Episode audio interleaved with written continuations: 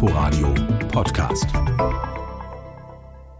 Für die 111 Aktenkilometer, die die Stasi-Unterlagenbehörde bislang verwaltet hat, ändert sich nichts.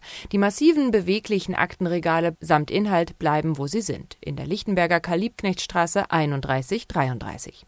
Auch an den zwölf Standorten außerhalb Berlins, in den ehemaligen DDR-Bezirkshauptstädten, bleiben Abläufe und Mitarbeiter dieselben. Was sich aber ändert, künftig wird nicht mehr der Bundesbeauftragte für die Stasi-Unterlagen verantwortlich sein, sondern das Bundesarchiv. Es erhält sozusagen einige monothematische Außenstellen.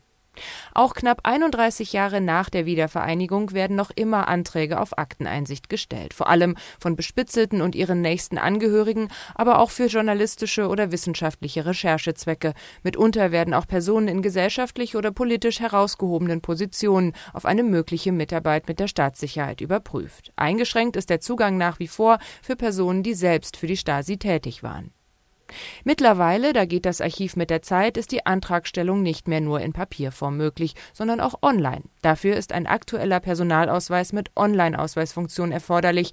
Die Akteneinsicht ist generell kostenfrei, lediglich für Kopien oder die Entschlüsselung von Decknamen werden Gebühren fällig. Inforadio Podcast.